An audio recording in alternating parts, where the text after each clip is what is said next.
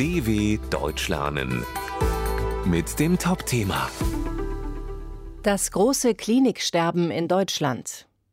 Jeden Monat schließt in Deutschland ein Krankenhaus, weil der Unterhalt zu teuer ist. Viele Bürger haben Angst, dass dadurch die gesundheitliche Versorgung gefährdet ist. Jetzt soll eine Reform kommen.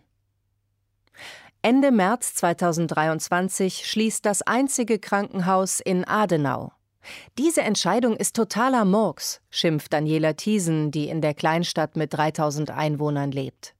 Sie findet, wir brauchen auch auf dem Land gute Kliniken und keine Versorgung zweiter Klasse. Das, was gerade in Adenau passiert, ist kein Einzelfall in Deutschland. Vor allem auf dem Land ist das Kliniksterben ein großes Problem. Das kann schlimme Folgen haben, weil auch Notfallpatienten weite Strecken zum nächsten Krankenhaus zurücklegen müssen. Doch die Träger der Klinik in Adenau verteidigen die Schließung. Von 74 Betten waren in den letzten Jahren nur 20 Betten belegt. Der Unterhalt ist einfach zu teuer, das Defizit zu groß. Wie muss die Krankenhausversorgung der Zukunft aussehen? fragt Reinhard Busse. Doch wohl so.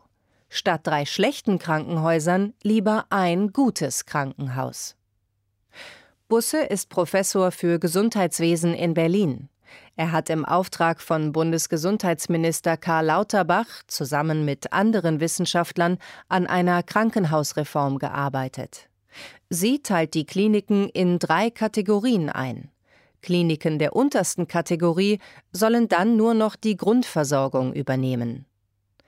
Das sind in unseren Augen keine Krankenhäuser mehr, kritisiert das Bündnis Klinikrettung. Vor allem, wenn sie dann von Pflegepersonal und nicht mehr von Ärzten geleitet werden sollen.